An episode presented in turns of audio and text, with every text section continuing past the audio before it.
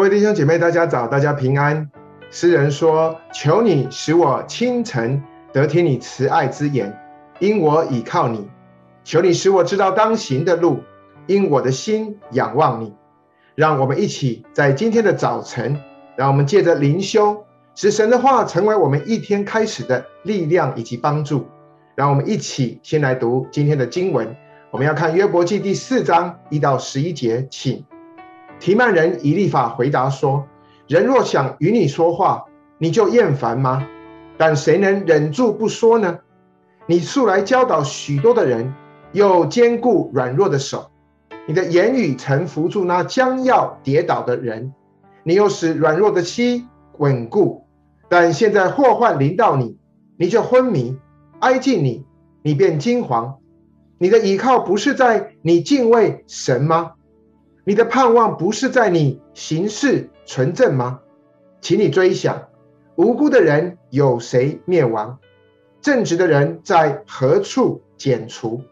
按我所见，跟罪孽、中毒害的人都照样收割。神一出气，他们就灭亡；神一发怒，他们就消没。狮子的吼叫和猛狮的声音尽都止息。少壮狮子的牙齿也都敲掉，老狮子因绝食而死，母狮子之子也都离散。各位弟兄姐妹，大家早，大家平安。在昨天，我们看到约伯因着自身的遭遇所说的一些心里的话。那陪伴约伯的三位的朋友当中的以利法，在今天的经文当中，因着看见约伯的苦难。他又听完约伯的回应，所以这位以利法就开口说话。那让我们一起来思考他今天所说的。那在圣经当中，并没有太多对于这位以利法的叙述，但是从他所说的话当中，我们可以观察到，这位以利法或许他是一位信仰纯正，并且也对约伯实际上非常熟悉。熟识的一位属灵的长辈，那你可以从他在第四章的一开始所说的话看出来。以利法说：“你素来教导许多的人，有坚固软弱的手，你的言语曾扶住那将要跌倒的人，你又使软弱的心稳固。”所以各位，我们看到这位以利法，他不单是一位长期观察约伯的一位属灵同伴，他也在约伯诉说。自己的感受之后，对于这位朋友约伯悲惨的境遇，也似乎真的有同情心。但是各位，我们也一起来观察这位以利法。首先，他说：“当祸患临到约伯时，你就厌烦吗？但谁能忍住不说吗？”我们看到在这里的这个厌烦，它原文有一种意志消沉的意思，所以他的意思是说，约伯啊。你经历这样苦难的时候，你怎么就意志消沉了呢？特别以利法听完约伯的一番话以后，他现在就要说话了。所以一直到第六节，我认为以利法他说的还算中肯，因为以利法肯定约伯过去曾以实际的行动帮助过许多受苦的人，但是以利法却指出约伯自己在经历苦难的时候，怎么却表现出这种昏迷？惊慌这种情绪的反应，那今天约伯能医治别人，但是怎么却不能够医治自己的呢？过去他常常辅导别人，但是反而当自己在苦难的时候，怎么却不能够辅导自己的呢？那约伯本以敬畏神为他人生的中心，而行事存全是他生活的原则，而如今处在苦难当中。约伯怎么反而惊慌失措，变得只剩下自己在咒诅自己呢？那弟兄姐妹，我们看到以利法这段话说得很确实。的确，人在风平浪静的时候，我们很容易有一颗敬畏神的心；但是，一旦当病痛、苦难来到的时候，或者生命当中有极大挑战的时候，基督徒的灵命真相便真的展露无遗了。所以，在这边我们可见，我们平日的属灵的操练是多么的重要。然而，我们从第七节开始，我们看到以利法用神是赏罚分明，甚至说是因果报应的神来诠释约伯的遭遇。他说：“无辜的人有谁灭亡？哪有正直的人被剪除呢？”他又接着说：“耕耘罪孽的必收割罪孽，种植毒害的必收割毒害。”所以，我们看到以利法实际上他在阐述一种因果的关系。所以，以利法他要约伯去好好的思考，为何约伯你会遭遇这样的患难呢？为何有这种欺泼的攻击呢？那以利法认为，这些都因为是约伯的罪的缘故。所以，以利法其实是在说，如果约伯他真有依靠神，他真的行为纯正。就不会有如此的遭遇。那对以利法来说，约伯的遭遇就是有罪的人才会如此。所以以利法认为约伯他是在罪的当中。但是各位，我们看到以利法殊不知，甚至约伯也不知道的，就是上帝在一开始他已经说了，约伯他是完全正直、敬畏神、远离恶事。所以约伯的遭遇是神所允许的，那这跟以利法所说的其实完全没有关系。亲爱的弟兄姐妹，其实，在今天我们的教会里面，我们常常听到的就是要认罪、要悔改。我们之所以有苦难，一定是罪的缘故，或是我们做了什么样的事不讨神的喜悦，还是我们的祷告不够，我们的灵修不够。总之。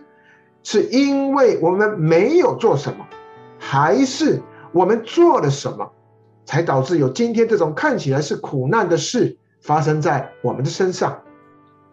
那亲爱的弟兄姐妹，让我们一起来思想：有时候会不会我们的神学观、我们的圣经观，甚至是我们的教会观等等的这种观，反而限制了我们的上帝，也限制了我们去认识上帝？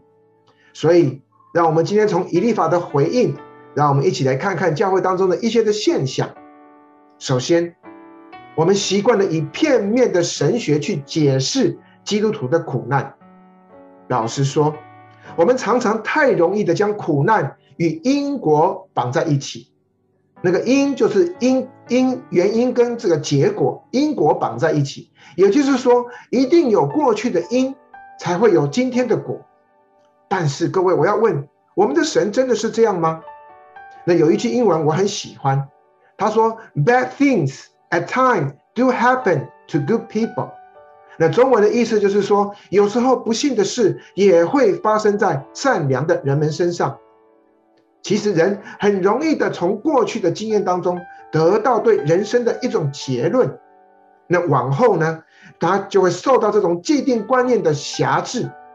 把这种观念的模式套在每一个状况的当中，那我们必须谦卑的承认，这事实上有太多的事情我们都不明白，所以我们千万不能够轻易地以过去我们所学的知识的理论，再去加上我们人生的经验，那我们就用照我看来的这种方程式，我们就把圣经的真理加诸于某个人或者是某件事情上面。那就会像以利法所说的，无辜的人有谁灭亡？哪有正直的人被剪除呢？然后他又接着说，耕耘罪孽的必收割罪孽，种植毒害的必收割毒害。那我认为以利法就是用这种神学来面对约伯的处境，但是这样的片面的神学却是不足够的来面对约伯的处境。那第二个，我们看到教会，我们的弟兄姐妹看到人需要的是，其实是一种无声的陪伴。我想，以利法的真诚以及愿意关心约伯的心，这的确是我们每一个人应该效法。特别，我们看到当约伯遭遇如此的苦难之后，他的三个朋友愿意马上来陪伴他，那这是多么美好的事！但是很可惜，他们才忍了短短的三章以后。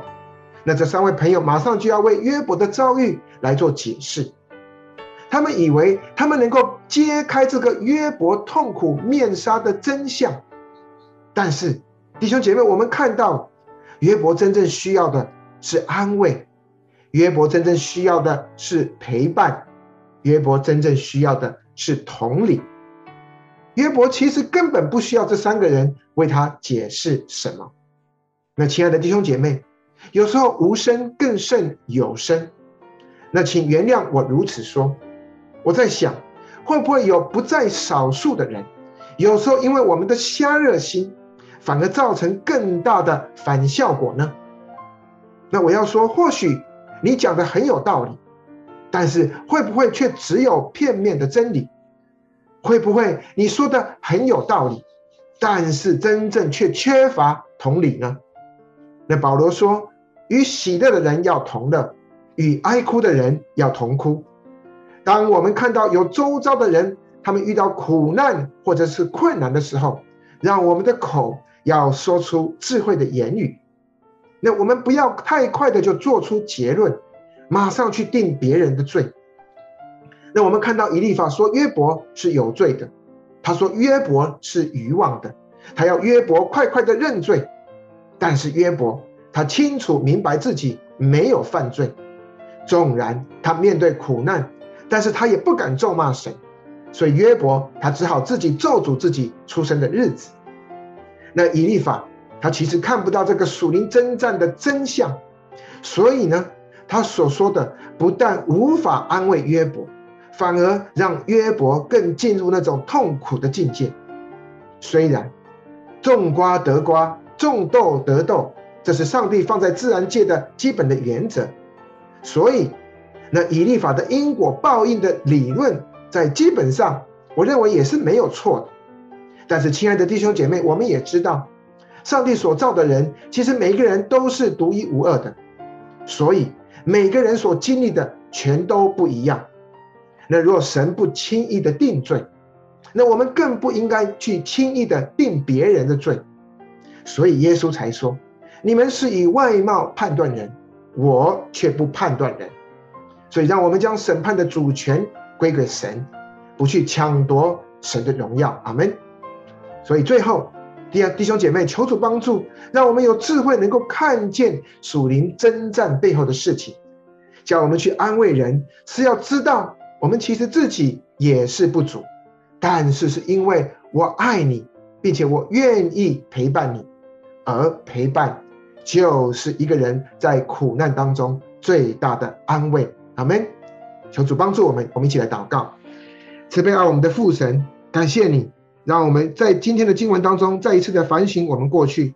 主啊，让我们因着过去草率的判断，以及草率的给予忠告，主啊。对这些处在痛苦的人当中造成这种的伤害，主啊，让我们来求主你来赦免，主啊，求你赦免我们只轻率的提出解决的办法，主啊，并且私底下甚至我们定罪他们的恶劣的行为和想法，主啊，帮助我们，主啊，让我们可以从过去这样的一个状况当中，主啊，被你的拯救出来，让我们帮助我们在一切的情形下面，主，我们都愿意谦卑的来寻求你的旨意。